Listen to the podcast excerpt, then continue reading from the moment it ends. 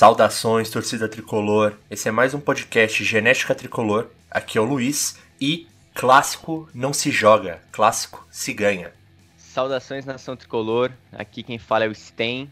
E depois desse clássico 1 a 0 garantido por ele. Oh, toca no Pablão que é gol. Contém ironia. Saudações, torcedor. Aqui é o Felipe. E olha só, até que um, esse Daniel Alves joga bem de ala. Nossa, interessante, né? Acho que ele pode ser mais usado ali naquela posição. Salve, salve, torcida. Pedrão por aqui. E olha, eu vou te falar, agora o São Paulo tem que jogar cada dois dias pelo resto do ano. Assim a gente não perde mais. Vai matar os caras, pô. Coitado dos tá caras. Muito bem, aí o clima bom aí, São Paulo com uma boa sequência de vitórias, quatro vitórias seguidas e a última no clássico contra o Palmeiras. Então a gente vai comentar um pouco sobre esse último jogo contra o Palmeiras, comentar um pouco sobre a semana e, claro, é, falar do nosso bolão e da nossa expectativa para a estreia do São Paulo na Libertadores 2021. Vem com a gente!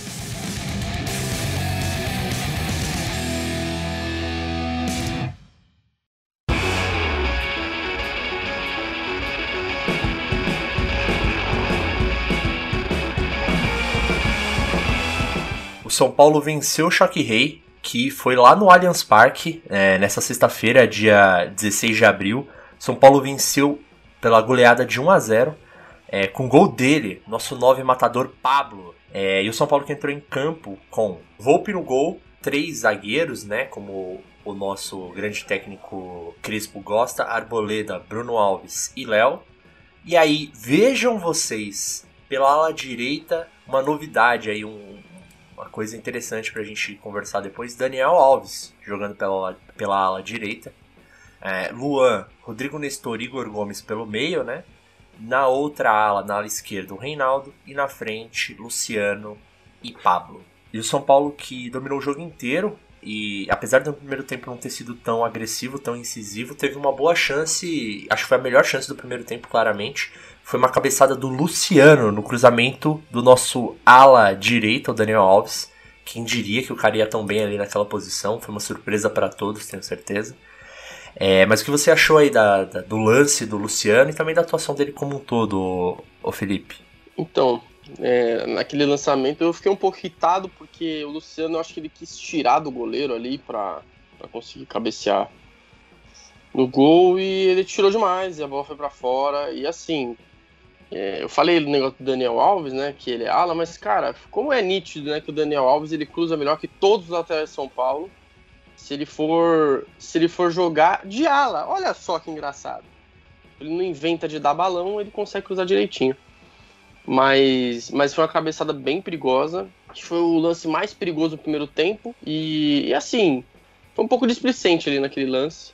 Eu não vou negar, não, porque eu não falei isso no começo, mas olha, cagaço de tomar gol do clássico é grande, viu? Quando a gente começa a perder gol, eu fico com um receio do caramba. Sobre o Luciano, teve uns momentos assim que. Não sei se repararam, teve um momento que os caras encostavam nele e ele parava assim, não, pô, é falta isso aí e tal. Eu achei que ele ficou meio mala nesse jogo, mas mesmo assim ele provavelmente é um dos melhores, dos melhores jogadores que a gente tem ali na frente. Até porque a concorrência dele é o Pablo, né? Que a gente vai comentar um pouco dele. Mas apesar do gol, assim, né, ele continuou mostrando toda a sua inabilidade. O concorrente do Luciano não é o Pablo, é o Éder, porque o Pablo é titular, né? O Pablo é titular absoluto desse time. Isso é incrível. É verdade, isso faz sentido. Exato, não. O cara ele é, é o 9 titular, nosso coveiro de jogadas. Mas o assunto é o Luciano, né? Então, dizer que realmente, eu, nessa hora eu nem fiquei tão puto. Eu fiquei mais puto com esse lance do Luciano quando acabou o primeiro tempo. Eu falei, porra, foi a grande chance. O Luciano podia ter botado no gol. Consagra o goleiro, faz o goleiro fazer uma puta defesa, mas cabeceia no gol. Faz ele trabalhar, né? É, porque o São Paulo é, mandou no jogo por inteiro, mas faltou. Não teve muitas chances reais de gol. Não teve o, São Paulo não teve não foi tão eficiente, não é eficiente, não foi tão incisivo. Não foi tão incisivo. Efetivo?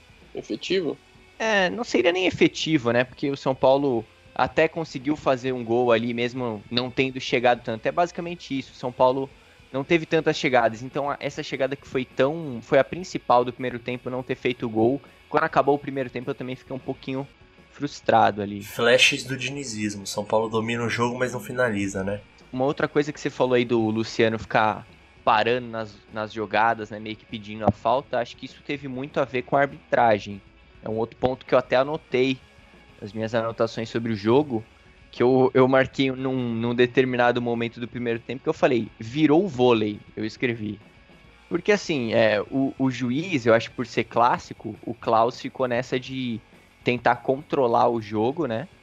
E aí. Só que no início tava uma parada meio que assim. Qualquer contato ele apitava. Qualquer coisa. E às vezes era um negócio assim, ridículo. Mas eu acho que o, o Luciano tava se usando muito disso nesse momento do jogo, né?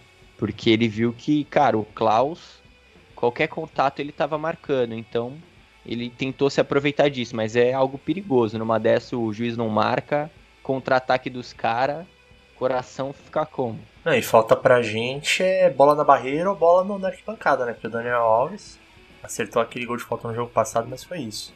Padrão, né? É, e falando também do Luciano, era chato essa parte dele de ficar assistindo jogada, que às vezes estava tipo no campo de ataque, sabe? ele parava o jogo. A gente podia aproveitar para pressionar e tentar alguma coisa, e ele só desistia do lance, tá ligado? Ele não perdia a bola. Ele sentia um puxãozinho e parava. Eu acho que, assim, poxa, o Luciano que a gente conhece é um cara raçudo, um cara que não desiste do lance, sabe? Acho que ficou um pouco abaixo do que a gente espera dele, geralmente, né? Sim. E o São Paulo que dominou desde o início, como a gente, como eu já comentei, acho que o grande fator aí que, que ajudou o São Paulo a dominar o jogo desde o início foi a marcação. O São Paulo marcou muito bem, desde lá atrás na verdade até na frente, desde a saída de bola do Palmeiras. É, inclusive, para mim, um, dos destaques do São Paulo foi o Bruno Alves, que anulou o Luiz Adriano. Ele ficou ali tentando fazer vários pivôs e tinha muita dificuldade na mão do, do Bruno Alves. É, o que, que você achou aí da, da, da, ação defensiva do São Paulo, em especial do, do Bruno Alves, o Pedro? Cara, gostei do Bruno Alves, achei ele seguro, é, ele estava centralizado, ele estava ajudando bem também na saída de bola ali. E assim, não acho que, que a gente sofreu muito. Não. O Palmeiras não conseguiu agredir a gente no jogo. Acho que não tivemos. Não tive, acho que a melhor chance, a gente vai falar melhor, mas foi no segundo tempo, foi uma bola chutada de longe, né? Mas assim, não sentimos pressão do Palmeiras, achei o Bruno Alves seguro. Até, até brinquei ali, né? Não comentei, mas estava vendo o jogo com meu irmão. Eu falei, pô, o cara parece o Miranda, carecão ali, centralizado, só dando tapa ali na série de bola. Gostei muito do Bruno Alves no jogo de ontem. Aí você comentou aí do, do Palmeiras que conseguiu agredir muita gente. É... E é mérito da defesa. Tem gente que pode alegar que ah, era o Palmeiras reserva, que isso, que aquilo. Mas, cara, primeiro que clássico é clássico, né? E vice-versa, já diria o sábio. E, todo mundo ficou falando, ah, o Palmeiras tem um dos melhores elencos do Brasil, tem o melhor elenco do Brasil, tem não sei o que. Então, cadê aí o melhor elenco? O, o time reserva, assim, tinha alguns titulares, né? Felipe Melo, o Luiz Adriano, e bons jogadores como o Bigode, né? Mas perderam, né? É isso aí, é isso que importa. Eu concordo, né? Palmeiras, né? Tá um time misto, talvez você pode colocar ali. Mas acho que o que foi legal também, que ajudou a gente a não tomar pressão, foi que a gente dominou muito bem o meio campo. Isso evitava que a, que a, zaga ficasse sobrecarregada. Então, gostei de São Paulo, né, no setor defensivo no geral. Sim, até comentei aqui em off que o Palmeiras espelhou meio que a nossa formação com três zagueiros e tudo mais. Mas o meio deles foi inexistente perante o nosso. Assim, você vê que várias, vários lances que o Palmeiras tentou chegar no campo de ataque eram um, era um toque da defesa direto pro ataque pro Bigode ou pro, ou pro Luiz Adriano fazer uh, o pivô, né? No final das contas, o São Paulo, eu acho também, além da marcação boa, o São Paulo pressionou muito no ataque, né? E o nosso gol sai nisso, né? Uma exato, pressão exato. ofensiva. Então, eu acho que, que o São Paulo foi muito bem. E, e o mais interessante para mim é que nós fizemos isso praticamente o jogo inteiro. E isso é sim um, um reflexo daquilo que o Diniz queria.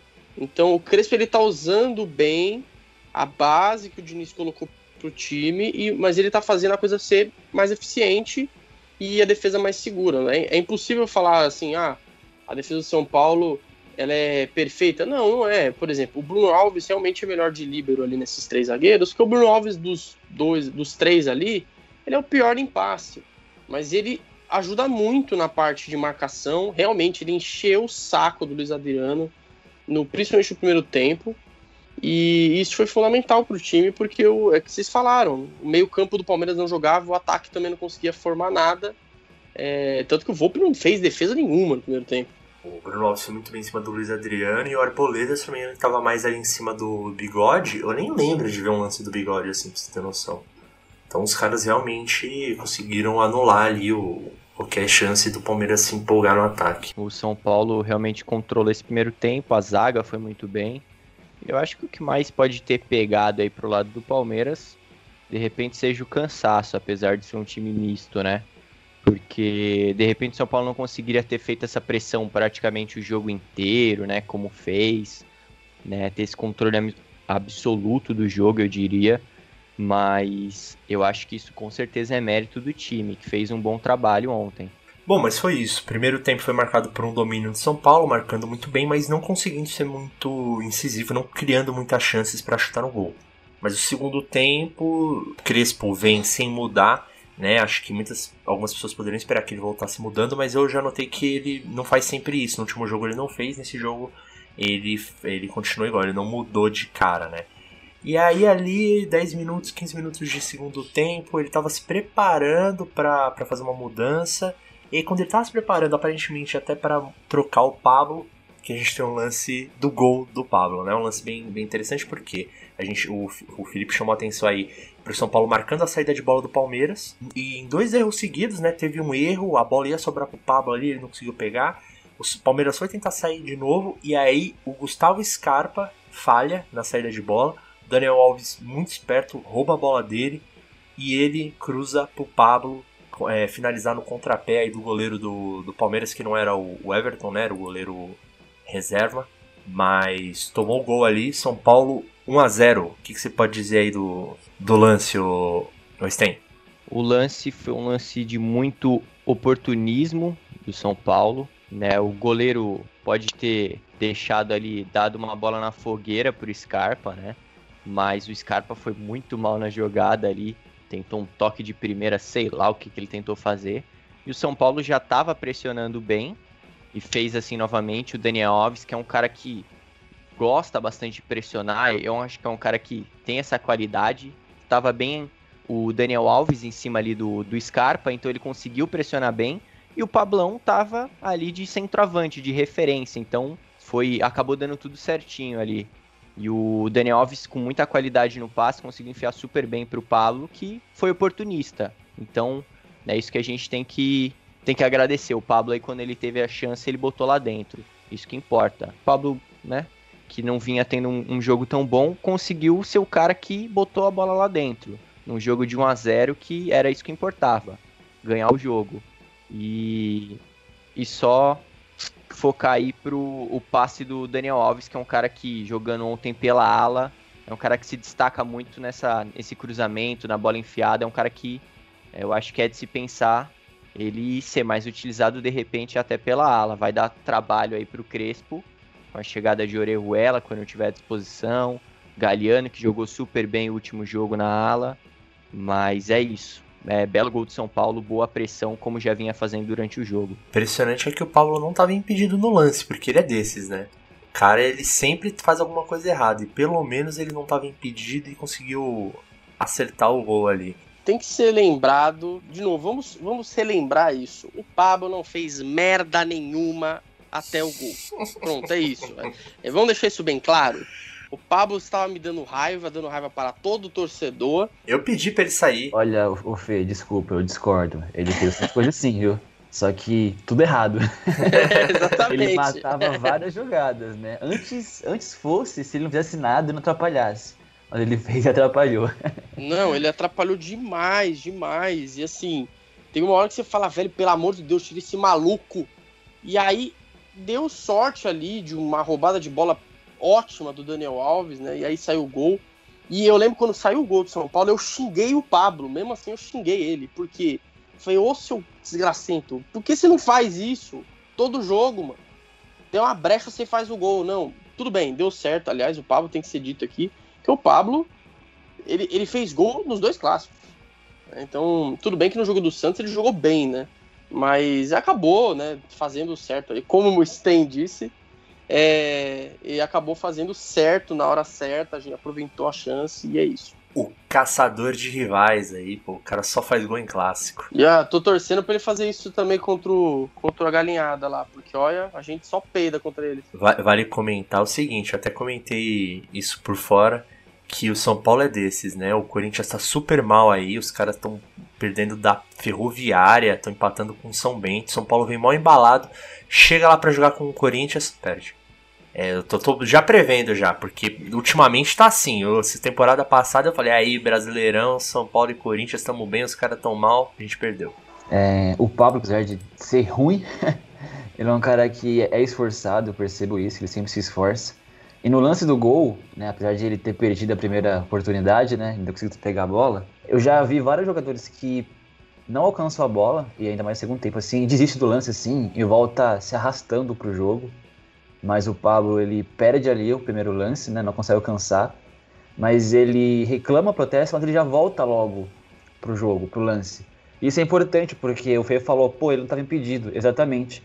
Por ele já voltar rápido pro lance, dá tempo de ele ficar em posição legal, sabe? Isso foi um ponto que eu achei interessante, porque geralmente os jogadores tá, não conseguem assim desiste, mas ele voltou ali naquele momento e isso foi importante porque ele estava em posição legal e conseguiu aproveitar a oportunidade.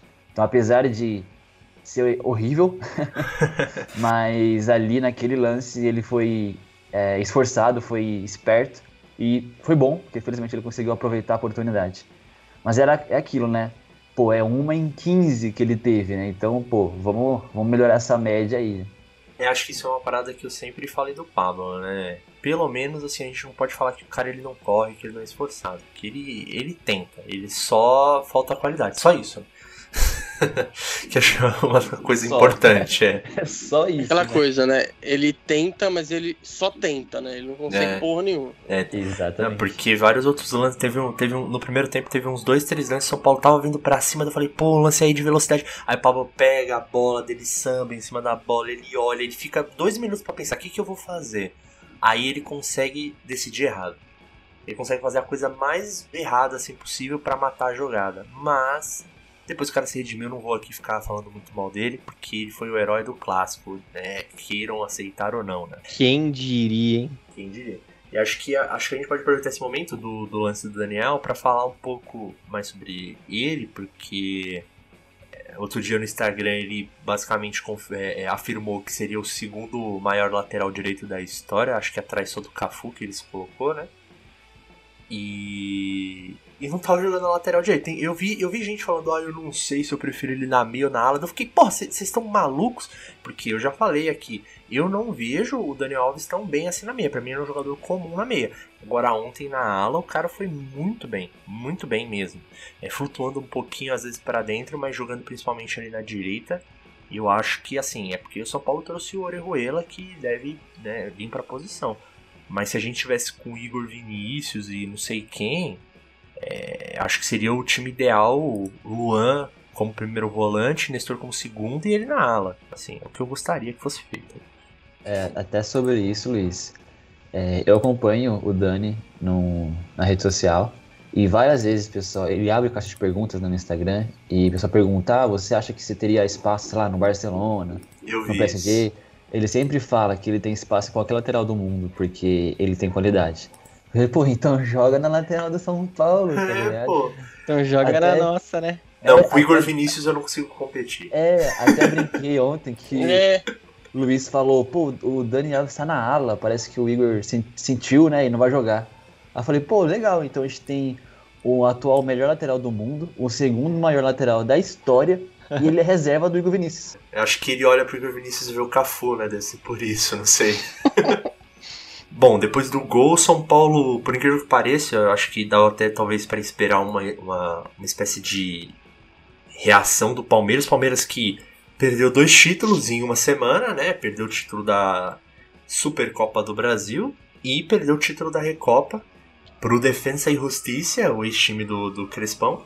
Então eu esperava que o Palmeiras viesse meio mordido, querendo mostrar que, pô, não é bem assim, quer ganhar o clássico e tal, mas o time do Palmeiras melhorou um pouquinho com as substituições, mas ainda não foi suficiente assim para realmente incomodar muito São Paulo. São Paulo continuou, ao meu ver, dominando o jogo. Inclusive quem estava muito bem era ele. Isso a gente também não espera. Léo Pelé, né? Ele tem muita qualidade na saída de bola. Acho que na defesa ele foi ok, foi seguro, mas o grande tchan dele é a saída de bola, né? Que ele sai meio doido mesmo, vai tocando. Teve um lance que ele entrou tabelando na área. Foi um bom lance, ele até chegou a, a cruzar pro Luciano, mas a, a, acabou não sendo concluída muito bem a jogada.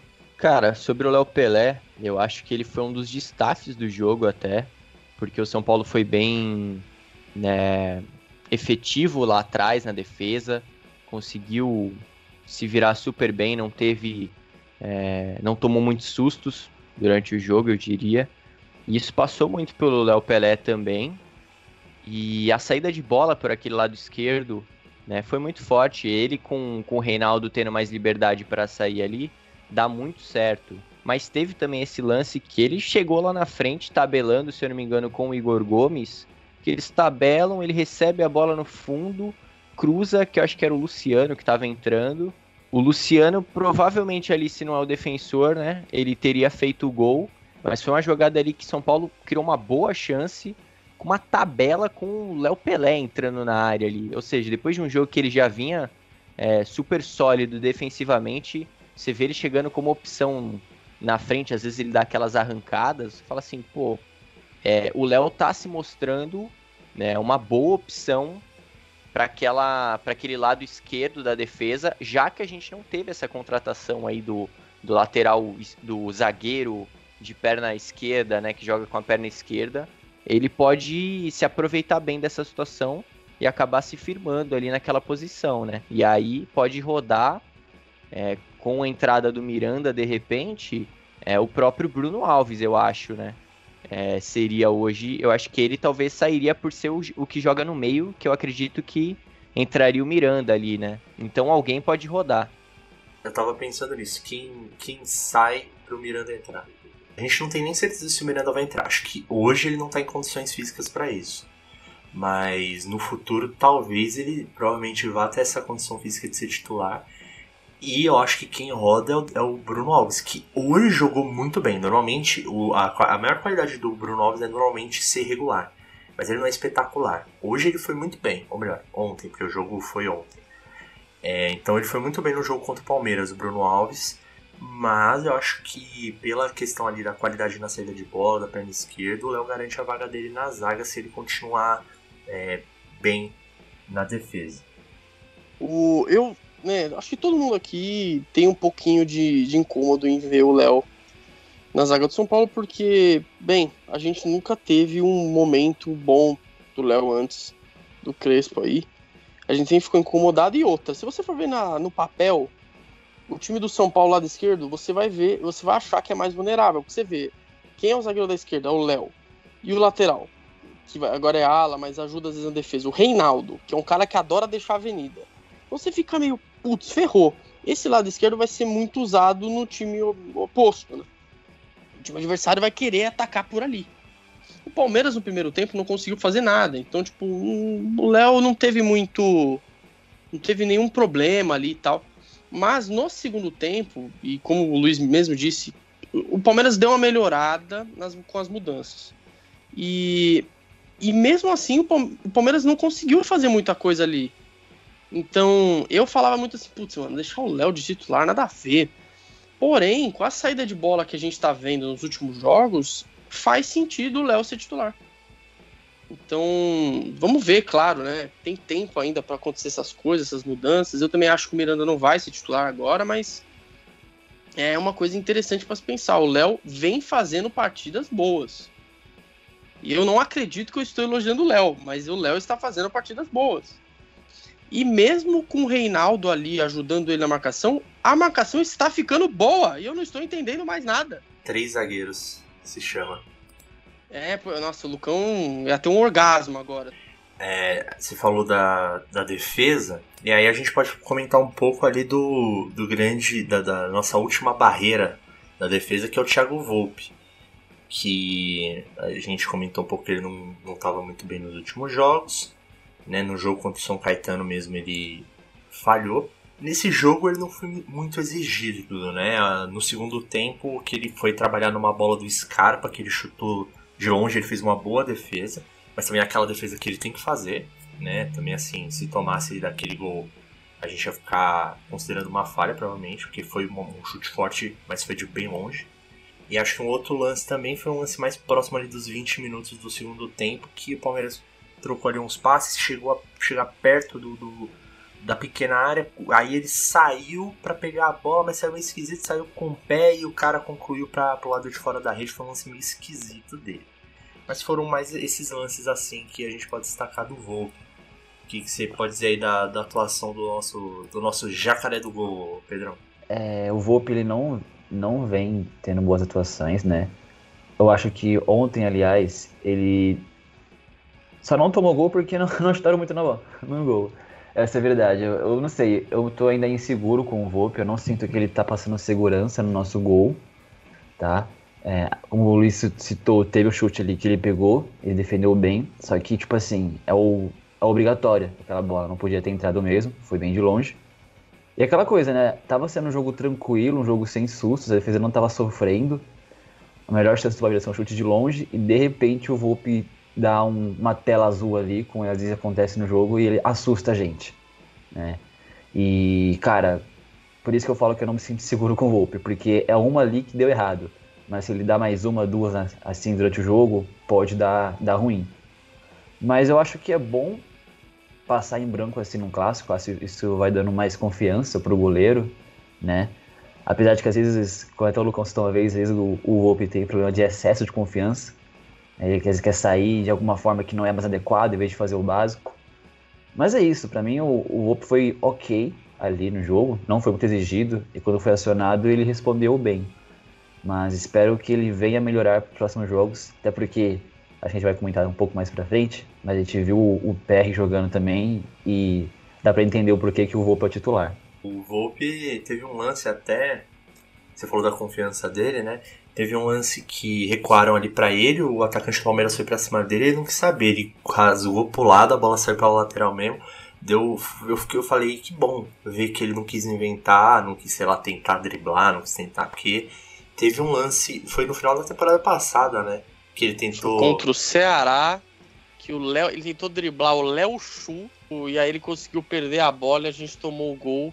E detalhe, era tipo 40 minutos do segundo tempo, tava 0 a 0 enfim. E aquele jogo, se a gente tivesse ganhado, a gente teria ainda chance de título.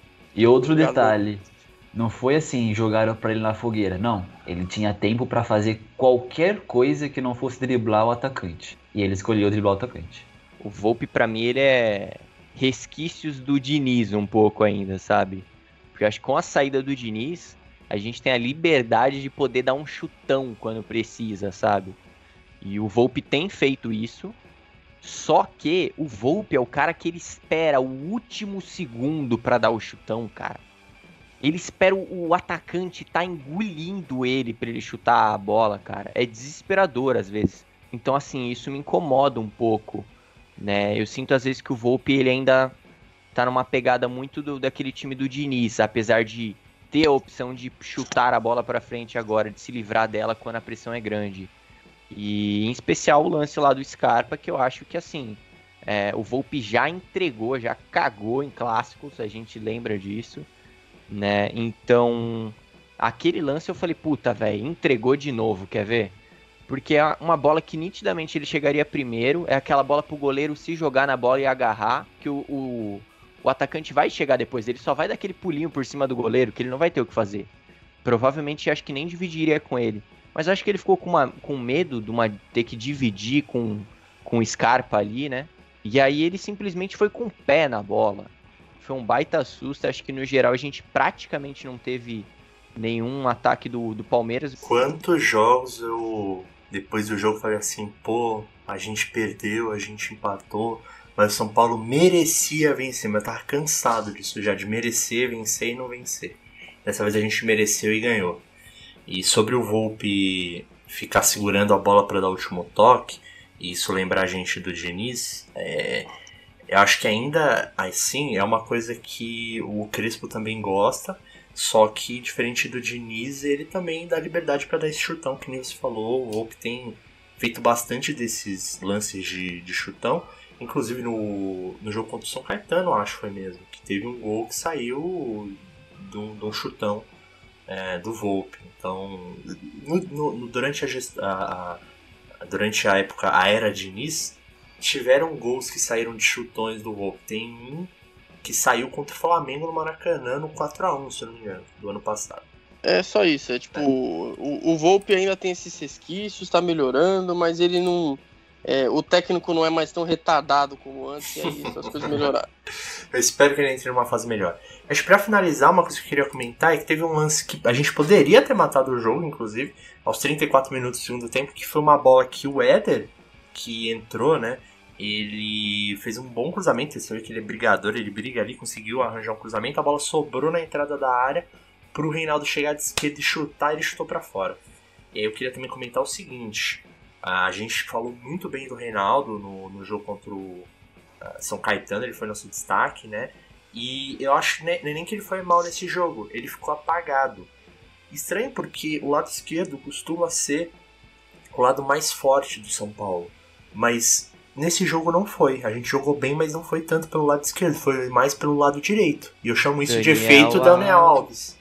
Exato. Daniel Alves na ala direita. Exatamente. Porque, pô, o cara, você vê, o cara é bom mesmo. O cara, ele, ele jogou um jogo desde o começo na lateral e, tipo, fez toda a diferença no, no time. O nosso lado, a gente passou a ter um lado direito.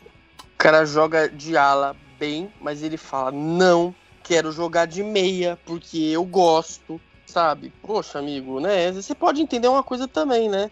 É o famoso cala sua boca e joga na lateral, né, mano? Porra. É, e eu fico inconformado com o jornalista falando, eu não sei. É, vou dar nomes aqui, né? Arnaldo Tironi. Vi a live deles e, e eles falaram isso. Eu fiquei, pô, sério, mano? Pra mim é tão nítido que ele faz toda a diferença na lateral, enquanto no meio ele é comum. Esse lance que o, que o Reinaldo bateu para fora, eu fiquei meio assim, pô, Reinaldo, Tu já jogou 480 clássicos, mano. Tu conhece o São Paulo melhor que ninguém, mano. A gente adora peidar no final. Tu me erra esse lance, bate pro gol, mano. É, eu falo isso que assim, quem. A gente tava falando, a gente sempre conversa um pouco durante os jogos, né? E esse em especial também tava comentando em, quando tava rolando a partida.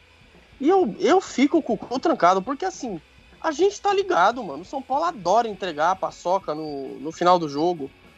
Ainda mais em clássico. Jogando fora de casa, meu Deus do céu, aí é um sonho entregar a paçoca. E aí tu, tu me, me erra esses gols. De novo, São Paulo jogou bem. Só que enquanto não acabasse o jogo, eu tava, meu Deus, acaba o jogo. Pelo amor de acaba esse jogo. Porque o medo de sair um gol pro time dos caras era, era grande. O cara tava com o cu trancado. Eu tava apreensivo, mas não cheguei a ficar nervoso, porque o time tava muito consistente. Mas aquele lance no finalzinho que o Sten já comentou aí, que eles chegaram perto de fazer o gol, ali eu quase caí da cadeira, vou admitir. É, então, eu também tava mais tranquilo porque o Palmeiras não parecia agredir o São Paulo, né? Geralmente a gente fica assim desesperado porque a gente tá tomando pressão, assim, às vezes. Até comentei, né? É um time misto, Acho que o Palmeiras principal cansou de perder e colocar agora o misto para perder um pouco. Não aguento mais. Mas é, é, aquilo, né? A gente tem um, uma, uma sequela do dinizismo, que era clássico. A gente fazia um gol, depois cozinhava o jogo e tomava no final. Mas acho que não fiquei tão desesperado assim, porque eu acho que a gente tava controlando bem a defesa, né? E eu tava pensando aqui, eu acho que eu sei por que, que o Palmeiras não, não tentou empatar. Porque eles falam, pô, e se empatar e for pros pênaltis, né? nem, nem, tem pênalti. Fica tão traumatizado. Aí os caras eles, eles, nem pensaram que eles falam, se a gente empatar e for pros pênaltis vai ser foda. Genial.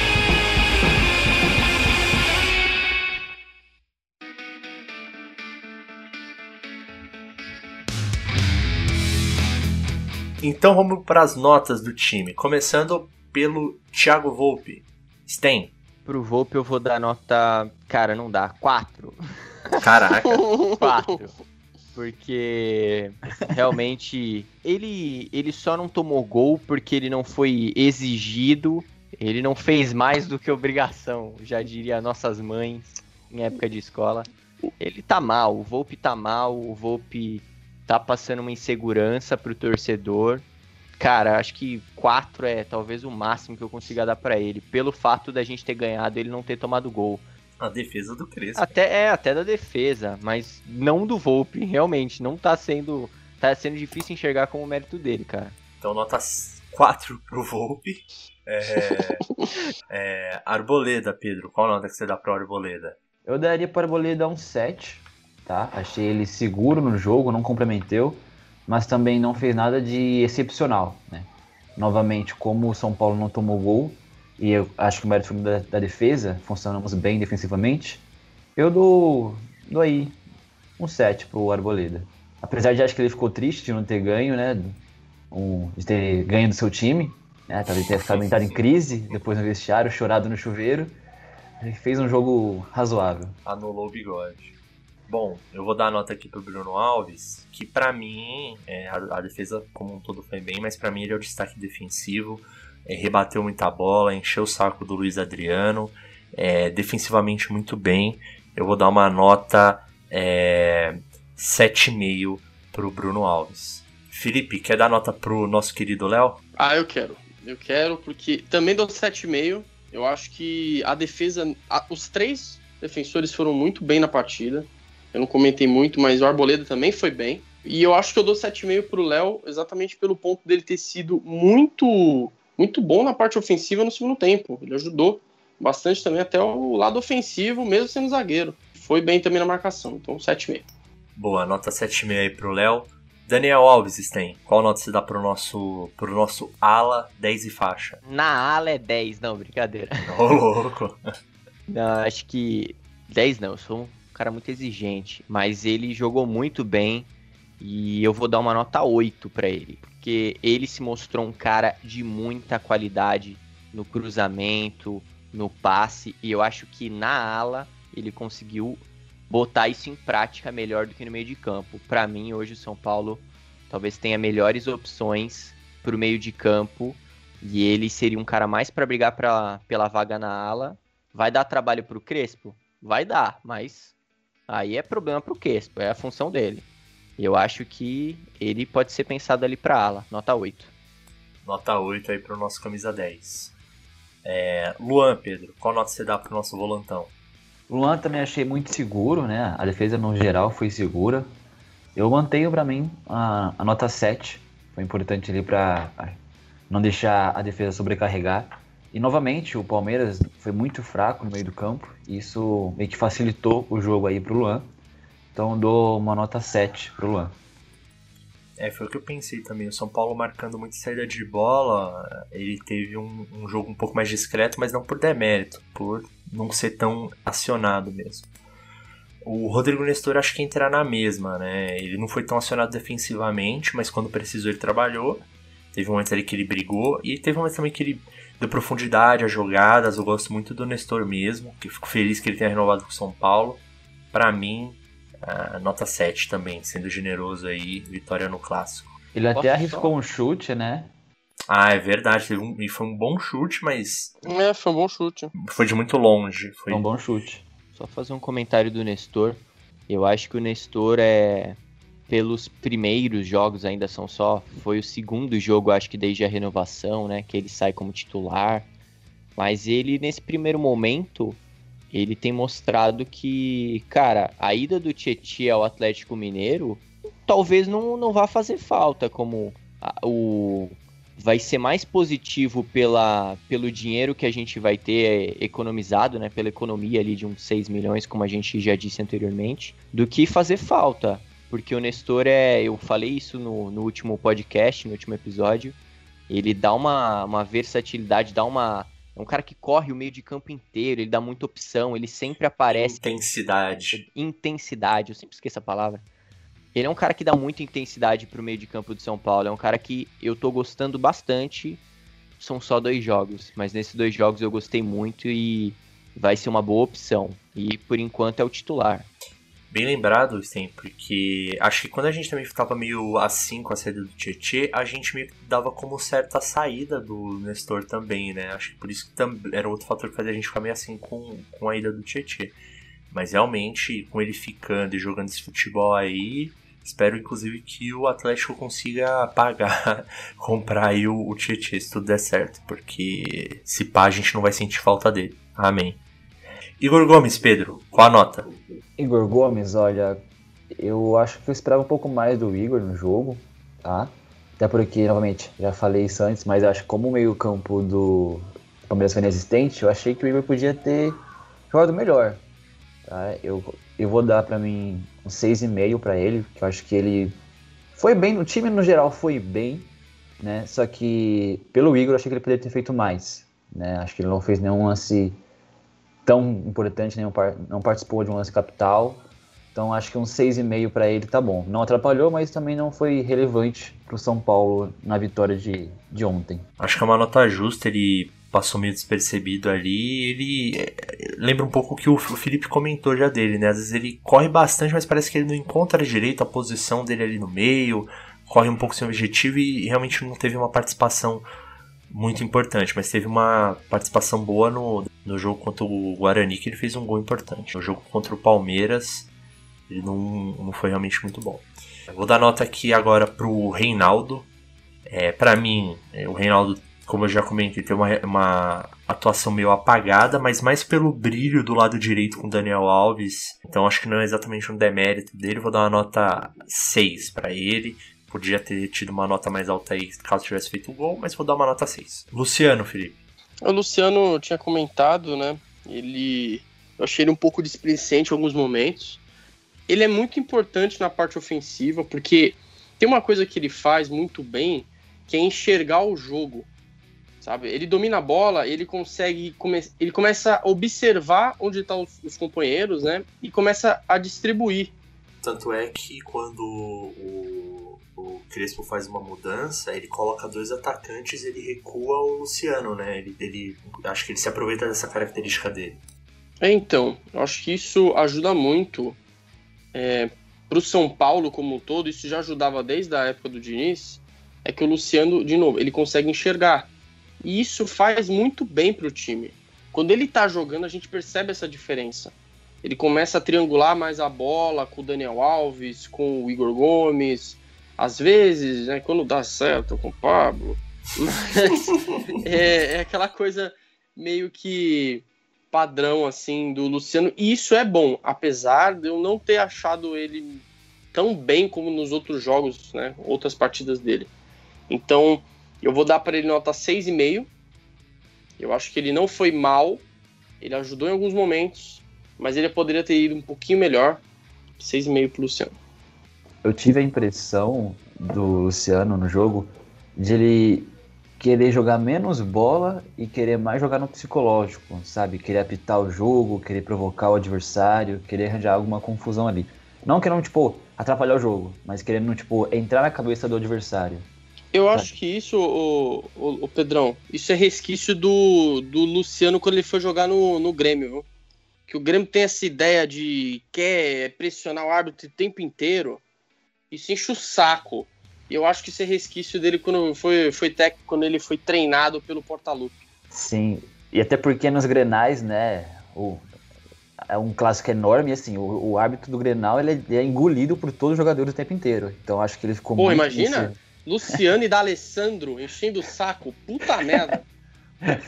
O Luciano falando em Grêmio, falando em treta de Grenal, eu só lembro das imagens dele saindo na porrada com Moisés naquela confusão na Libertadores, né?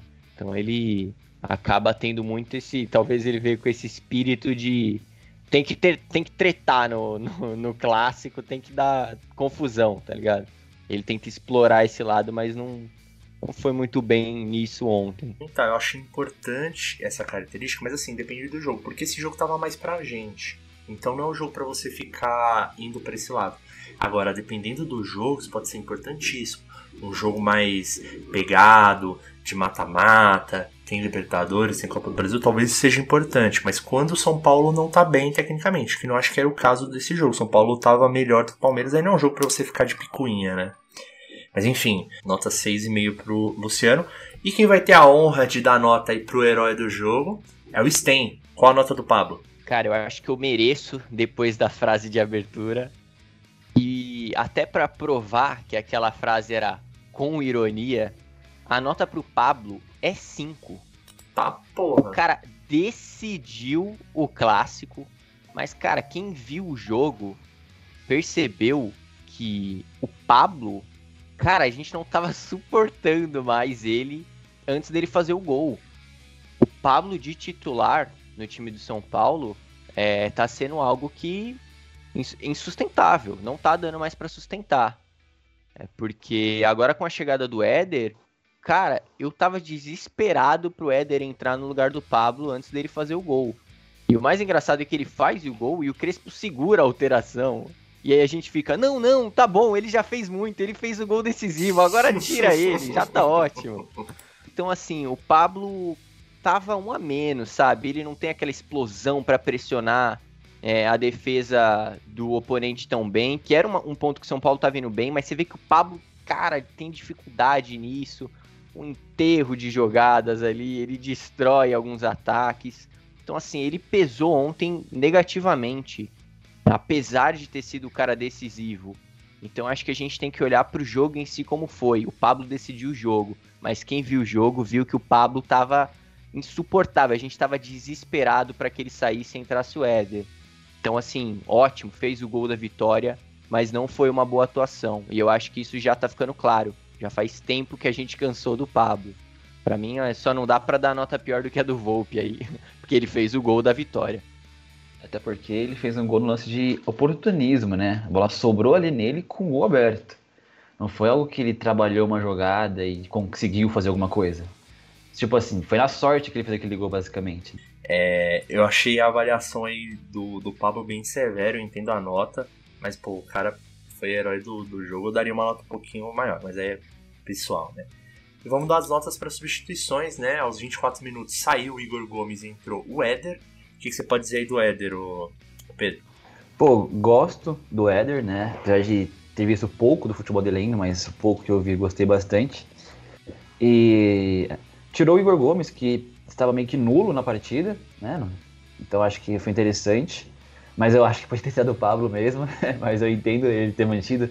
Acho que até pra manter confiança, né? Tipo, pô, aquela coisa, né? O cara, se o cara pensa assim, ah, se eu não faço nada, eu sou, eu sou substituído, mas se eu faço gol, eu também sou substituído, então tanto faz, né? Então acho que ele manteve ele para dar uma, um apoio ali. Uma motivação. Uma motivação, isso, mostrar que tem importância, tem valor o esforço dele. Mas gostei do, do Éder. É, eu não me lembro exatamente o tempo que ele entrou, mas acho que ele acabou que não jogou tanto tempo. Quanto tempo ele 24 entrou? minutos. 24, né? Ele entrou ali. Teve um, um, lance, eu não vou lembrar agora, que ele fez um bom cruzamento. Acho que foi pro Luciano. Mas quem, quem concluiu foi o Reinaldo naquele lance que a gente falou. Isso, exatamente. Que o Reinaldo acabou é, pegando mal na bola, mas achei interessante que o Éder é um cara muito inteligente no jogo, cara. Ele tem uma boa visão ele tem qualidade para acertar o que ele quer fazer. Ele vê um jogador e fala, vou jogar a bola ali. E consegue realmente colocar ali, né? Até. E, e sei lá, desde que ele estreou, é, sei lá, o terceiro, quarto lance que ele faz. Ele vai pra linha de fundo e cruza e, e vai para alguém, sabe? Exatamente. Mano, ele jogou em seleção, velho. O cara não é. é qualquer bosta. Sim. É que a gente tinha um medo de o cara chegar aqui e não desenvolver, mas ele tá, tá indo bem, né? Até, acho que a gente vai comentar um pouco mais pra frente sobre os jogos da semana que passaram. Até comentei, acho que foi no jogo do Guarani, que eu falei, nossa, o Éder deve ficar muito bravo, porque ele dá o gol pros caras e os caras não aproveitam a oportunidade, né? Mas eu, eu gostei, gostei do Éder, mas é aquela coisa, apesar de ter gostado, ele não fez nenhum lance capital e acho que ele entrou, não conseguiu mudar muito o jogo. Então eu daria para ele uma média de 6,5. Bom, depois disso saiu o Pablo aos 33 minutos e entrou o Vitor Bueno, nosso novo centroavante. Acho que não, tem, não teve nem muito jogo para ele jogar. É, o jogo. O São Paulo não teve mais muitas chances assim no ataque. Dou uma nota 5,5 para ele aí, só pra também não, não ser cruel. Não, não, fez muito, mas não comprometeu. Vitor Daria um bueno. pouquinho mais, hein? Daria um pouquinho mais. Ele, ele foi. Ele teve garra. Teve garra. Uma coisa que é difícil. Mano, de novo, o Vitor Bueno ele entrou em dois jogos e ele tá jogando assim, com uma vontade. Você fala, velho, o ele... que aconteceu com esse maluco? Deram um biotônico fontora pra ele, mano. É o crespismo, rapaz. Ele correu, tá ligado? Mano, é, é isso que eu ia falar. Teve um, teve um passe do Benítez pra ele. Ele deu um pique, mano. Eu falei, caraca, ele foi disputar a bola, mano. O quê, velho? Sabe? Ele tem. Eu tô ele impressionado tem dado com isso. Ele tem dado piques que eu nunca vi ele dar. ele tá com muito mais vontade agora jogando com o Crespo nessa função de atacante do que ele tinha antes. É, parece que é outro jogador. Então, é um cara que você vê como útil até. O Vitor Bueno é aquele cara que ele entrava no jogo e já ficava puto, cara. Eu ficava puto. Eu falava, mano, vai entrar esse morto. Parece que o cara entra cansado no jogo. Ontem ele entrando no lugar do Pablo, eu falei, é isso. O Pablo tinha que sair mesmo, fez o gol, mas precisava tirar o Pablo, velho. E aí entra o Vitor Bueno. E eu falei, dele. é isso. Vitor Bueno tá bem, tá correndo lá na frente. É o crespismo, rapaz. É porque, o, como o Crespo fala espanhol, daí ele falou, pô, tu é bueno. Daí ele entendeu que ele é bom. entendeu? Tá ligado? não, Eu tava vindo com uma dessa. Não, Eu tava vindo com uma dessa. Mas só queria pontuar aqui que o, o Stay tá com tanto ranço do Pablo que entra o Bueno e ele fica feliz. Ele fala, Exato, é cara. isso! Tira o Pablo e põe o Vitor Bueno. E aos 39 minutos saiu o Luciano pra entrar o Benítez, né? O Luciano que, como a gente falou, saiu o Igor Gomes, que era um meia, e entrou o Éder, que era um atacante, ele meio que recuou o Luciano pra ficar mais no meio, e aí ele saiu pra entrar o Benítez. O que, que você achou do, do Benítez, ô, ô Felipe? Eu, eu achei o Benítez, ele foi também mais nulo, assim. Ele teve um outro passe interessante. Teve um passe bom Mas- que eles falou pro Vitor Bueno, né? Muito É, foi- esse foi, acho que foi o passe mais. Vai, uma jogada um pouco mais incisiva ali do, do, do Benítez.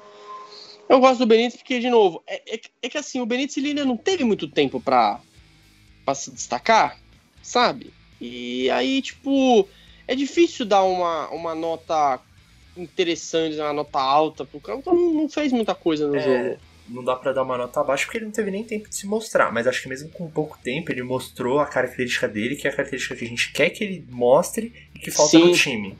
É, ele é um armador nato. Isso é, é, assim, não tem como falar que ele não é. Ele é armador de fato. Ele acha umas bolas e fala, cara, isso aí só cara que é bom realmente de passe, sabe enxergar jogo, faz. Então eu vou dar nota 5,5. É, não porque ele foi mal, e sim porque ele não apareceu tanto, ele entrou bem no finalzinho, então não tem muito que dar. É, para fechar então, aquela nota também só pra encerrar, que é a nota do Lisieiro, que entrou no lugar do Nestor já aos 39, já bem pro final do jogo. É, qual a nota você tem? Ah, seisão padrão aí, entrou muito no final do jogo, difícil de avaliar, mas... Ele entrou raçudo. É, ele ele tem muito essa, deu pra ver mais isso no jogo que ele jogou como titular, né, contra o Guarani, mas ele é um cara que tá se mostrando ali é, um meio-campista bem brigador ali, que vai chegar é, dando trabalho para os adversários. Ele entrou assim nesse final do jogo com aquela ideia de, de atrapalhar a vida do Palmeiras ali e, cara, garantir aquela vitória. Então, seisinho ali, porque difícil de avaliar, né? Aí eu acho até que ele entrou mais pra dar uma segurança, né? Porque o Nestor tomou o amarelo ali e logo em seguida entrou o Liseiro. Não sei se já estava programada essa substituição, mas eu achei que foi muito foi muito conveniente, né? O Nestor tomou o Acertado. amarelo. É, foi o Nestor tirou, o Nestor tomou o amarelo e em seguida ele já saiu pra entrar o Liseiro, ainda mais no finalzinho do Hum. jogo. Então acho que foi é mais pra ajudar a segurar do que realmente, pô, vamos pôr o Liseiro porque ele vai mudar alguma coisa no jogo. O, o Nestor e o, e o Liseiro, eles têm estilos de jogos, estilo de jogo parecido. É, são caras que ajudam a marcação e ao mesmo tempo têm um bom passe, né? Então, é um bom complemento, assim, sabe? E isso ajuda bastante. Ainda mais que o Liseiro, ele tem um pouco mais de experiência, apesar dele ter contundido 800 vezes, ele é um cara que tem mais experiência que o, que o Nestor e ele pode entrar em certas situações de jogo, pode ajudar o time. E mostra que o São Paulo vai construindo um bom banco de reservas, né? Sim, Sim, São sim, Paulo exatamente. agora tem opções. São Paulo tem opções agora, coisa que E o mais difícil legal- enxergar antes. É opções que vem de Cotia. É isso aí que o Tia dando seu resultado, né? E aí, pra fechar esse bloco, antes de ir pro próximo, vamos eleger o pior e o melhor jogador, começando pelo pior jogador. Eu quero que você vote primeiro, ô Felipe. Hum, hum, hum. Só chuta aí quem vai ser. Pablo? Uhum. O cara vai eleger Nunca- o, o herói do jogo. Nunca imaginei que eu ia colocar o cara que faz o gol da vitória como o pior jogador do jogo.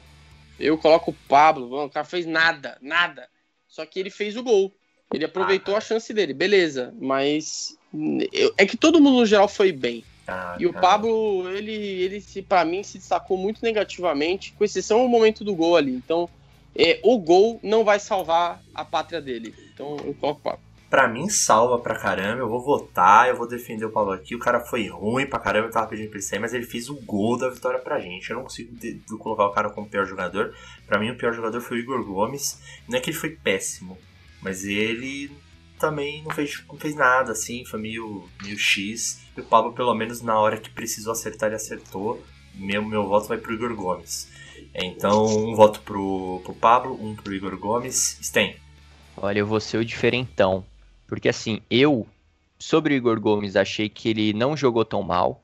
O que faltou pro Igor Gomes foi né, lances mais efetivos, que foi a dificuldade de São Paulo, criar mais chances claras, né? Mas ele, no geral, se movimentou bem, conseguiu ajudar em algumas jogadas importantes. Não achei o jogo do Igor Gomes tão ruim como eu vi muita gente falando, né? Já os outros dois que pra mim são as duas pessoas que eu fiquei em mente para pior do jogo são o Volpe, que o que favorece é ele é que ele não tomou o gol, mas foi tá muito mal, tá num momento muito ruim, e o Pablo que foi muito mal no jogo, mas fez o gol decisivo. Eu acho que o fato de ter feito o gol decisivo tem que ser somado aí.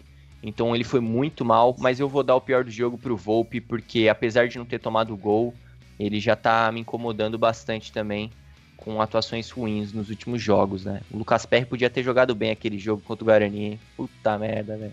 Ah, legal, tá tendo um, voto ah, bem espalhado aí. Então, um voto pro Volpe, um pro Igor Gomes, um pro Pablo. O Pedro, ou ele vai dar um empate entre quatro jogadores, ou ele vai decidir aí quem foi o pior do jogo. Vai, Pedrão.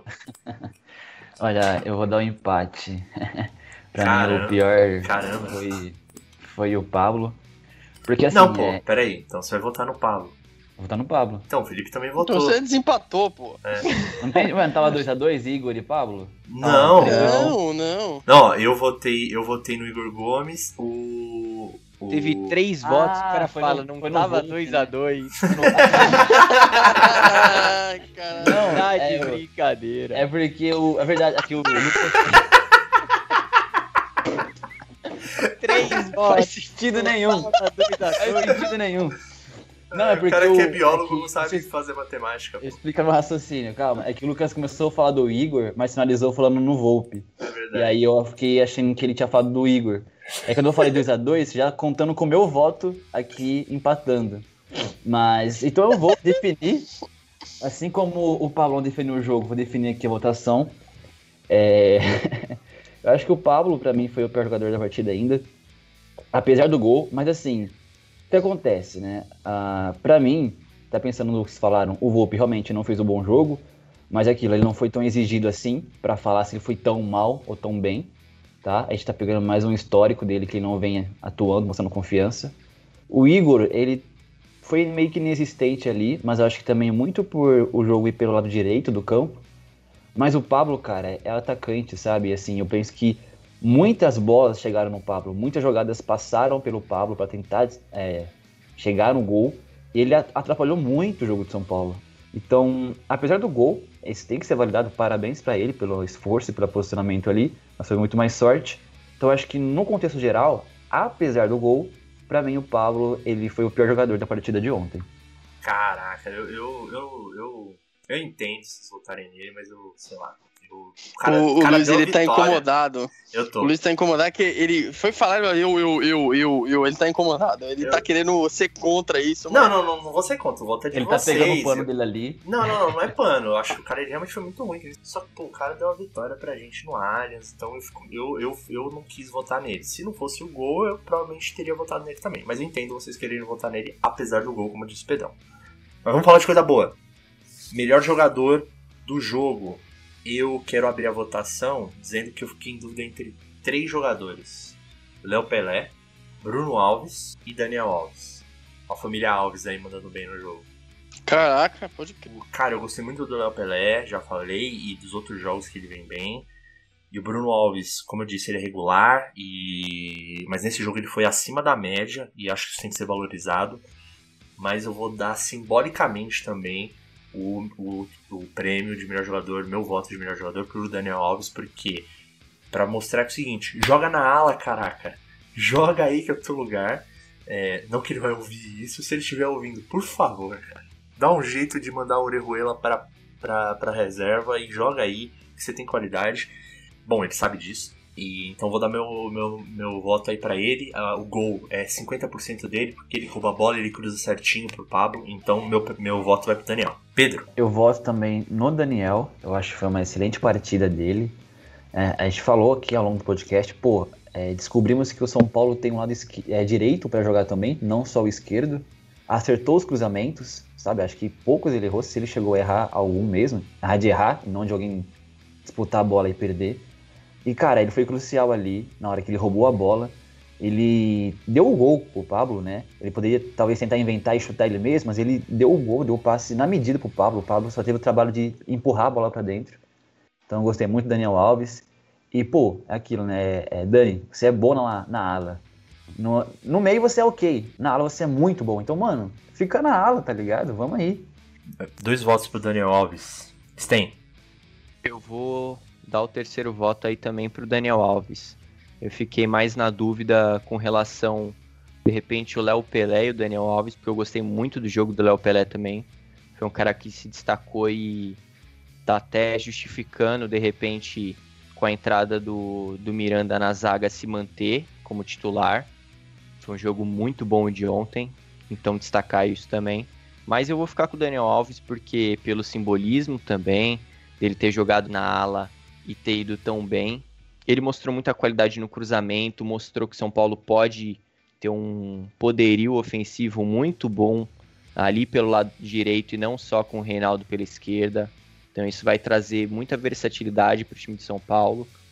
E basicamente acho que o que mais foi a favor disso, dele ser o melhor em campo, é porque a gente ganhou de 1 a 0 e o gol foi uma roubada de bola dele, pressionando, e um passe sob medida ali para o Pablo só se consagrar. Então ele também foi primordial aí para conquistar a vitória. Então para mim tem que ser ele mesmo. Felipe vai consagrar o nosso camisa 10 ou vai dar um voto diferenciado? Vou consagrar, mano. Vou consagrar. O Daniel Alves merece sim ser o melhor jogador. Realmente foi uma partida muito boa dele. E mais do que isso, sabe? Os poucos lances ofensivos que a gente teve no primeiro tempo também vieram dos pés dele, começaram dos pés dele. Então, assim, tem que ser, tem que ser colocado isso. O Daniel Alves, eu, eu até entendo que é, em certo momento ele não queira jogar na, na, lateral, porque ele, ele defensivamente ele tem seus momentos, mas ele, ele sempre perde na corrida para os caras, ele já não tem mais a mesma velocidade de antes. É, ele é um cara mais técnico e tudo mais. Só que ele de ala, ele, ele é mais ofensivo, ele consegue ajudar muito mais o lado ofensivo. Isso ajuda até para ele sabe? Para a idade que ele já tá, eu acho que isso isso facilita até para ele jogar de, na região ali, naquela região do lado direito, porque ele já está acostumado a jogar ali, ele vai conseguir ser ofensivo, ele vai conseguir ajudar na armação de jogadas. Então, assim, vale a pena tentar por ele na ala. E para complementar esse bom jogo do Daniel Alves, encaixou super bem o meio-campo dos moleques, mano. É isso, cara. É isso, velho. Pô, mano, não é possível, sabe? É, é o famoso se enxerga, mano. Você é bom aí. Você é bom na ala, velho. Você não é bom no meio. Tipo, você até pode de vez em quando ajudar no meio, mas porra, se liga, mano. Ficou puto do nada. né? O cara começou a elogiar e acabou quase xingando. É. é queria só, só, só encerrar aqui, antes de seguir pro próximo bloco, dizer o seguinte: que os torcedores do Palmeiras picharam os muros do Allianz Parque. Os caras estão pistola, que perderam o clássico, perderam o título aí. Tô, eu fico triste com uma notícia dessa, viu? Fico triste aí, com o Palmeiras entrando numa crise. Eu vi, eu vi na pichação, tava escrito Acorda Abel. 2021. e que... eu vi jogador. Queremos jogador. os caras têm. Os caras vivem falando, não, nós temos o, o melhor elenco do Brasil, agora querem jogador. É isso. São Paulo goleia o Palmeiras no Allianz Parque por 1 a 0 Gol de Pablo, todo mundo feliz. Agora vamos comentar um pouco de São Paulo na semana e a expectativa para a estreia do tricolor na Libertadores.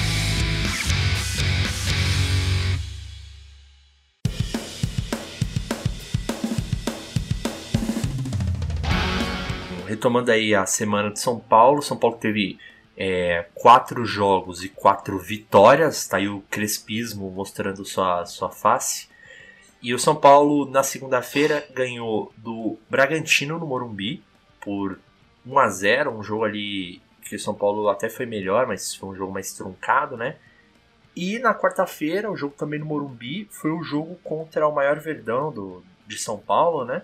O São Paulo colocou o time reserva para jogar contra o Guarani e conseguiu uma vitória de 3 a 2 ali, um jogo marcado pela, pela atuação de oito garotos de Cotia no time titular. E acho que o que a gente pode mais comentar aqui, trazer para a discussão, é a atuação de alguns jogadores, é, não só dos garotos, mas de alguns jogadores que, que a gente pode falar aí no jogo, especialmente no jogo contra o Guarani. Eu queria começar puxando a atuação do PR, que não é um destaque positivo no caso, mas a gente comentou da expectativa de uma possível atuação do PR no último podcast, ele realmente entrou como titular contra o Guarani. E a gente, como já foi dito aí anteriormente, a gente viu por que, que o Volpe é titular, né? PR, a gente esperava alguma coisa dele, mas ele não teve uma postura muito agradável no jogo contra o Guarani, certo, Pedrão? Eu tava demorando pra abrir aqui o áudio, perdão. É, é isso mesmo, Luiz. Cara, a gente tinha uma expectativa com o PR, né? Até no, episódio anterior do podcast, eu não tava participando, mas vocês falaram, comparando os elencos, né? E a gente falava, pô, o PR temos uma boa expectativa dele e tal. E, cara, eu fiquei um pouco decepcionado, né? A gestão, nem só um pouco, bastante até. Esperava mais dele. Eu esperava, assim, pelo menos que ele passasse confiança pra gente, né? De que a gente falasse, pô, olha só, ele, ele foi bem, né? Talvez ele possa crescer mais. Só que não, né? Ele não, não passou confiança. Ele sempre saía todo perdido nas bolas, seja bola aérea. Cara, ele, é, ele é alto, ele é mais alto que o Thiago Volpe e ele saía todo estranho, não tinha explosão, não tinha tempo de bola para sair, pegar bola aérea, bola rasteira também. Até brinquei, ele parecia, né, brinquei não, comentei, ele parecia um goleiro de handball, ele só pulava e fazia o X com o corpo, ele não, não ia. Acho que a única defesa boa que ele fez foi uma, acho que no segundo tempo já, que chutaram em diagonal, ele espalmou uma vez, e a bola sobrou para um cara que cabeceou fraquinho, e ele foi e pegou de novo, né. Ali acho que foi uma a melhor defesa que ele fez, acho que talvez até a única talvez do jogo, se não me lembro bem. Foi um momento um pouco melhor dele, mas você vê que ele ainda rebateu na cabeça do cara. Exatamente, ele espalmou pro meio da área a bola, né? É, fora que ele falhou ali no segundo gol, né? Era só ele ter caído, segurado com a mão, ele quis ir com o pé, demorou para tomar a decisão, tomou a decisão errada, ele tomou o gol. Enfim, um desastre. E é aquilo, agora a gente entende por que, que o Thiago Volpe, apesar de não estar tá tão bem assim, é unanimidade aí no nosso, nosso gol. Precisamos aí de revelar alguém melhor ou, ou não sei, ou o Volpe tem que melhorar muito. O Zete chegou para isso, pô. O Zete, põe o Zete no gol, ó, pronto. Melhor que o Volpe e o PR, certeza. o, o PR, ele tem um problema assim. Isso é um negócio que assustou todo mundo. Ele tem um problema grande com cruzamento. Cruzamento e lançamento na área, cara, ele não sai do gol tá pregado. E saiu o, o gol do Guarani assim, o primeiro, e quase saiu outro lá, que a bola entrou por um milagre. Foi num outro escanteio lá que a bola pegou na trave. Então, assim, ele tem uma dificuldade gigante com saída de, de gol ali. Para ele ter chance de novo, tudo bem que a gente tem várias sequências ainda de jogos, ele pode acontecer dele entrar de novo, mas olha, Agora ele vai, vai entrar de novo no outro partido e ficar, hum, não sei se é uma boa, mas. Então, sinceramente, eu acho que ele vai ter chance e eu espero que sim, porque, puxa, vai que, pô, foi um jogo ruim, não sei, vai, cara. É, pode ser, pode ser. Eu fico um pouco preocupado aí, porque ele pode perder chances, né? Depois de uma atuação aí que não agradou acho que ninguém, mas tentando defender ele, eu acho assim, discordando um pouco do que o Pedrão falou, eu acho que passa muito sim pelo fato de o cara não ter uma sequência de jogos, o cara, pô, nunca ter, praticamente nunca ter jogado ali no time principal, né? Eu acho que o, o que mais chamou atenção foi que, de cara, logo no começo do jogo, é, ele assustou muito nesses dois escanteios. Acho que foi o que mais chamou atenção. Que foi o do gol, que eu acho que foi uma falha geral porque todo mundo meio que falha no lance. O lance na jogada ali, o escanteio sai E a bola, inclusive, pega até no, no Miranda ali antes de entrar, né? Pega no Miranda, ele não tira, o, o jogador do Guarani vem e, e faz o gol. Então acho que assim, é, foi uma falha não só do, do Volpe, do Volpe não, a gente tá tão acostumado em criticar o Volpe aqui, né? mas não foi uma, uma falha só do PR, mas eu acho que principalmente dele, né? Por, por ser o goleiro e ter que sair numa bola que vem muito fechada. Mas um, um, um ponto que eu acho que foi crucial para isso, para esses sustos nas bolas aéreas, que o time não tinha jogado junto ainda, esses jogadores. E eu acho que rolou uma indecisão de quem ficaria ali no primeiro pau. E no caso a gente tem dois jogadores que, na minha opinião, são dois caras são muito bons no jogo aéreo que são o Miranda e o Diego Costa, é, ficou um pouco confuso de quem ficaria onde, quem ficaria no primeiro pau. E eu vi que o Diego Costa no lance desse gol, o Diego Costa e o Miranda, eles estão no segundo pau, marcando dois jogadores que estavam mais no fundo. E no primeiro pau ficaram jogadores mais baixos. E aí esse primeiro pau não tinha um cara para cortar essa bola. E eu acho que se tivesse ou o Diego Costa ou o Miranda ali, é, nada disso teria acontecido. Eu vi que na transmissão eu vejo o Perry acredito que falando com o Crespo, falando de trocar, pode trocar, para trocar o jogador que estava no primeiro pau ali. Porque não estava tendo ninguém para tirar essa bola no primeiro pau. Que se fosse um jogador um pouco mais alto, que vai melhor no jogo aéreo, poderia ter afastado essa bola. Então acho que isso atrapalhou muito ele. A, a, essa confusão ali de quem ficaria no primeiro pau para afastar essa bola.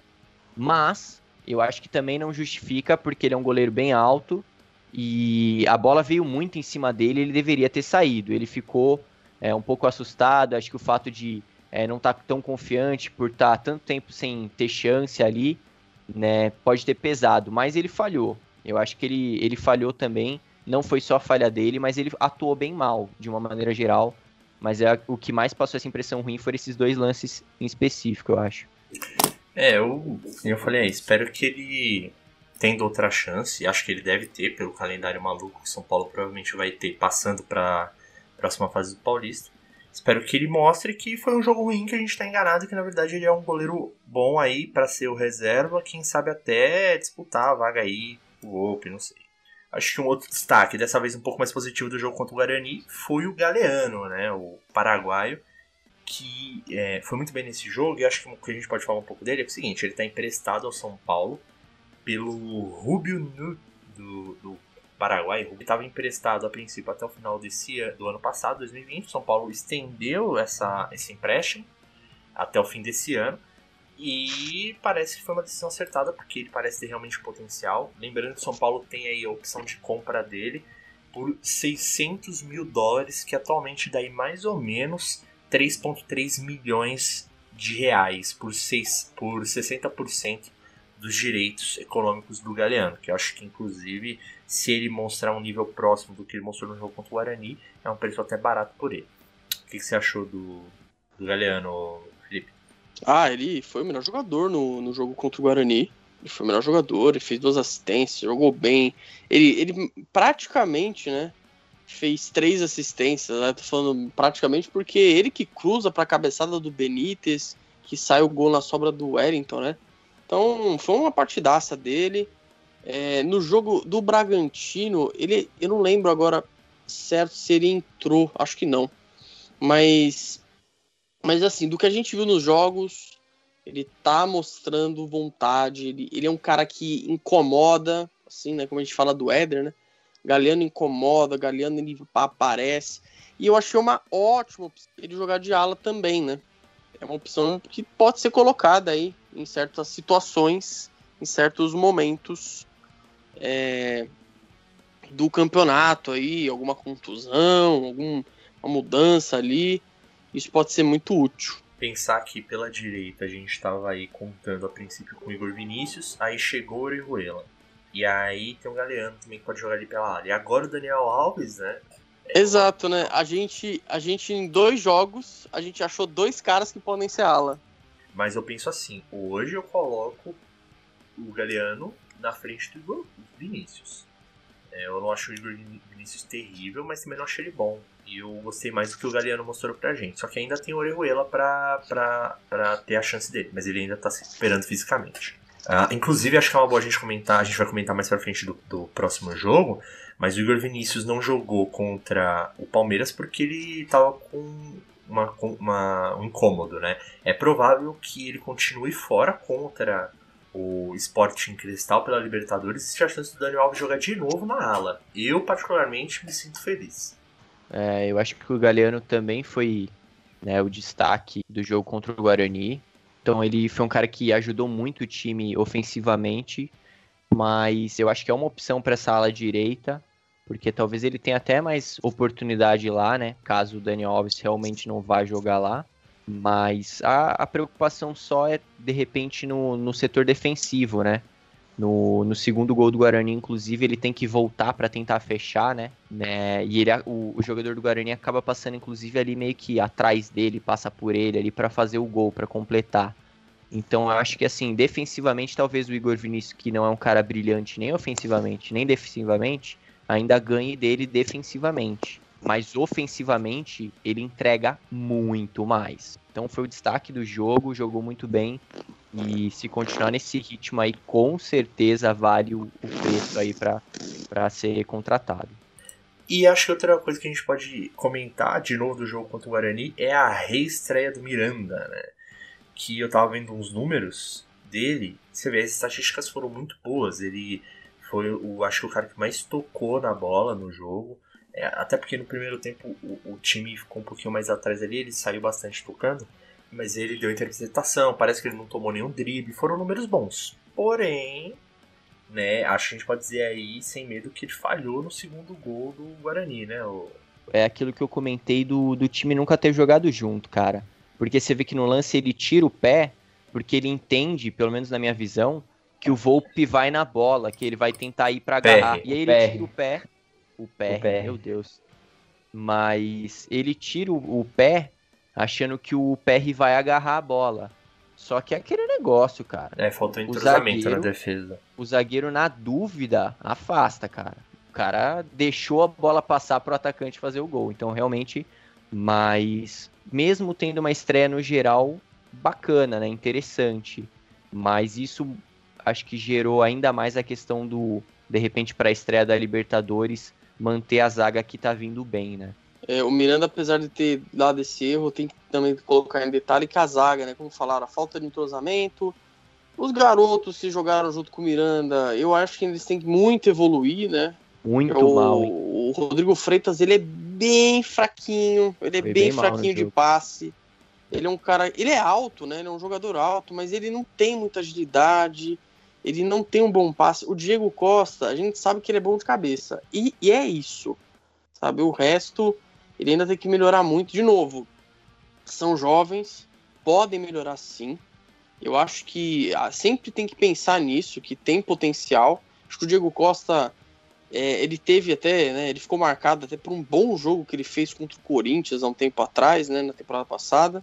Mas ele, ele tem muito evoluir. Mas o Miranda, no que eu vi, na parte principalmente de passe, assim, mano, ele tem uns passes que você fala, cara, o maluco parece que vai tomar a roubada, ele vai sofrer a roubada de bola, ele dá um passe pro volante livre. Você fala, mano, que filha da puta, o cara toca, o cara. Ele tem uma precisão de passe absurda, apesar de estar tá ainda pegando o ritmo. Sim, precisão de passe e visão de jogo, né? Sim. Eu acho que é aquela coisa, ele esperava praticamente vir dois, porque quando vinha dois, alguém ficava livre. E ele passava com uma tranquilidade incrível. É, a e... tranquilidade que ele tem.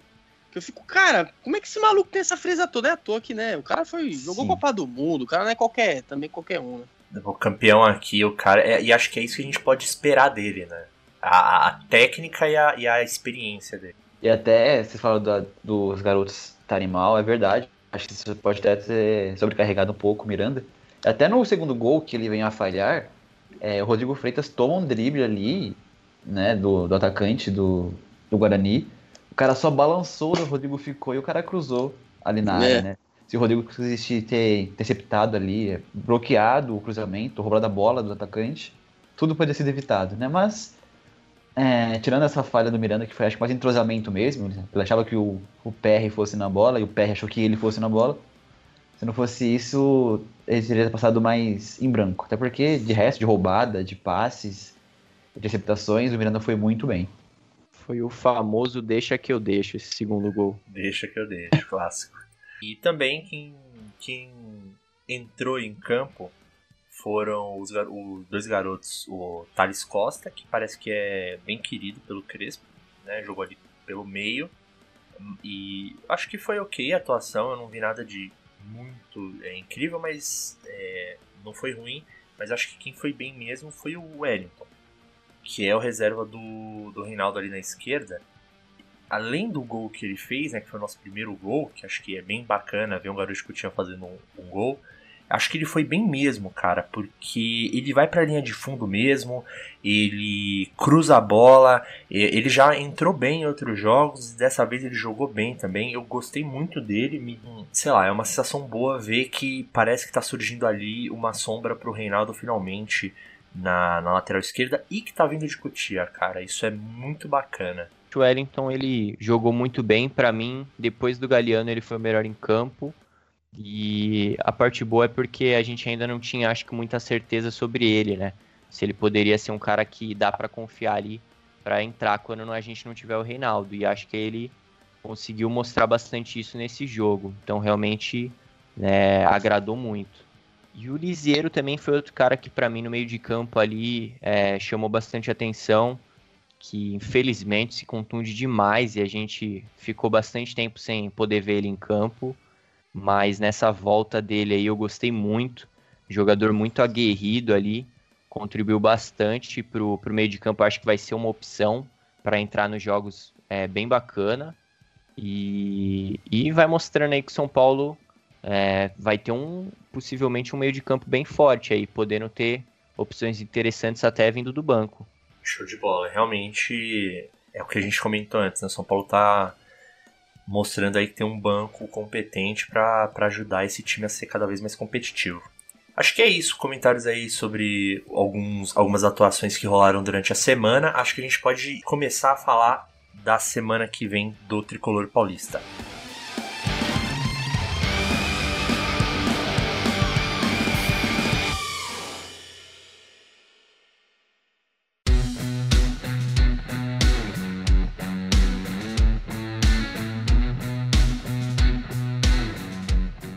São Paulo vai estrear na Libertadores contra o Sporting Cristal na terça-feira, dia 20 de abril, às 9h30. E o jogo é lá no Peru. Inclusive, é, vai ter uma edição especial do podcast sobre o São Paulo estreando na Libertadores. Deve sair na quarta-feira, a gente comentando aí o jogo contra o Sporting Cristal. E na sexta-feira, dia 23 de abril, o São Paulo pega o Santo André uh, pelo Paulistão é, o jogo não tem horário definido ainda, né? Mas vai enfrentar o Santo André pelo Paulistão. Como a gente vai fazer o especial na quarta-feira sobre a estreia de São Paulo na Libertadores, então a gente vai fazer um bolão nesse programa só sobre o jogo da Libertadores. Mas retomando o bolão da semana passada, a gente teve três jogos para opinar, para fazer um chute, e é impressionante como ninguém acertou nada. Acho que, apesar dos palpites, ninguém realmente pensou que o São Paulo ia ganhar os três jogos, mas ganhou. Né? Ganhou o primeiro de 1 a 0 é, Eu passei longe, eu falei que ia ser 3 a 1 O Sten falou que ia ser 3 a 0 Você falou que ia ser quanto, Felipe? São Paulo e Bragantino? 2 a 2 É, apostou no empate e né, São Paulo ganhou, surpreendeu a gente, mas é, surpreendeu o Felipe, especialmente, que achou que ia ser um empate, mas foi pelo placar mínimo aí de 1 a 0 Ninguém acertou. São Paulo e, e Guarani. E eu fui econômico, falei que era 1x0. Sten também, né, Sten? Isso. E aí o São Paulo fez 3 x 2 eu... um jogo com bastante gols. Você falou que ia ser quanto, Eu passei Felipe? perto, eu passei perto. 3 x 1 falei que ia ser pro São Paulo. 3x1 é. Ficou por um gol, né? Mas. Eu inverti, né? Eu coloquei 1x0 contra o Guarani, foi contra o Bragantino e o do, do Guarani que saiu muito gol. E no jogo contra o Palmeiras, eu apostei no empate de 2 a 2 e a gente acabou de comentar a vitória de 1 a 0 O Sten mandou um. O que mesmo? 2 a 1 pro São Paulo, eu apostei. Acertou no saldo da vitória, mas uhum. não acertou o placar. E o Felipe mandou um 1 a 1 não foi? Isso, foi 1 a 1 Olha, só passou perto também, mas ninguém acertou. Mas vamos lá, nosso bolão. Olha, eu pra... devo dizer que não participei do estágio anterior, mas lá no nosso primeiro episódio, a gente fez o bolão também do Palmeiras foi antes para o campeonato, mas eu fui o único que acreditei que seríamos vencedores, né? Vitoriosos. Que seria aí ou 1x0 2x1, se a gente tomasse gol. Então eu tenho uma. Posso dizer que eu acertei aí a vitória, pelo menos, né? Vocês estavam Verdade. incrédulos. Eu falei disso no último episódio, que eu, eu falei, eu vou na do Pedrão, que já tinha falado isso lá atrás. Eu- Dessa vez eu, eu tinha postado no empate naquele momento. Falei, dessa vez eu acredito na vitória. Aí eu mandei o 2x1. Aí eu acertei o saldo, pelo menos. Mas não vale ponto. não vale ponto no nosso bolão. Vamos então testar nosso nosso palpite pro jogo para a estreia de São Paulo na Libertadores contra o Sporting Cristal, terça-feira. Bom, já que você chegou perto, começa vocês, tem. Qual o seu palpite? Cara, eu não sei porque eu insisto nesse palpite ainda, porque nunca sai esse, esse placar. Mas eu acho que vai dar 3x1. Pro São Paulo. Toda vez eu coloco 3x1, com certeza. E nunca saiu 3x1. Eu tava na dúvida entre 2x0 e 3x1, mas vou com 3x1. Pedro, qual o seu palpite? É São Paulo e qual outro time mesmo? Eu não conheço ele. Sporting, Sporting Cristal do Peru. É lá, é lá em Cristal o jogo, né? É lá em Ela Cristal. em cristal. Lá em Peru. Legal. Ah, cara, acho que a gente vai chegar chegando 3x0 São Paulo. Ô, louco. Felipe? Cara, eu não acho estranho esse placar 3x1, não, viu? Não acho estranho, não. Eu não vou pôr o mesmo placar, mas eu não acho esquisito, não. Só pode fazer 3x1, eu vou achar bem normal. Mas eu vou colocar 2x0 pro São Paulo. 2x0 pro São Paulo, Phelps. Eu, eu vou colocar 1x0 São Paulo. É, estreia de Libertadores, fora de casa, não sabemos direito como é que é esse time, eu acho embaçado, mas acredito na vitória, estrear bem. Assim, a acho que o empate nem chega a ser ruim, mas, né, todo mundo quer começar bem aí, três, três pontos já nessa, nessa primeira rodada da fase de grupos. Eu vou no 1x0. Vamos ver então se alguém chega perto aí de acertar esse placar, pelo amor de Deus, porque esse balão tá furado, hein? A gente distribuiu bem dessa vez, pra ver se alguém acerta. Pois é, né? Deu uma variada boa aí nos placares. É, antes de encerrar, não esquece de seguir a gente nas redes sociais. A gente não fala só do podcast, tem notícia, tem tudo lá no, na nossa, nas nossas redes, Instagram e Twitter, Felipe. Quais são? Arroba Gene Tricolor. Quando é G maiúsculo no Twitter e G minúsculo no Instagram. Mas é arroba Gene Tricolor. Só colocar lá Genética Tricolor, arroba Gene Tricolor, que você acha. E é isso, a gente também tá com o podcast disponível em várias plataformas. Você pode estar ouvindo agora no YouTube, mas também tem no Deezer, tem no Spotify. Aonde mais, Felipe? Tem no Apple Podcast, no Google Podcast. Isso, e aí se você, se você acompanha a gente no YouTube, é, se inscreve, porque a gente vai sempre, quando sair vídeo novo, você já vai receber aí. É, dá o like, comenta se tiver alguma coisa a acrescentar. E é isso. Então, é isso. Feliz com a vitória do São Paulo no clássico, com a sequência de vitórias. Vamos forte aí pra Libertadores. E é isso. Vamos, São Paulo! Vai, Tricolor.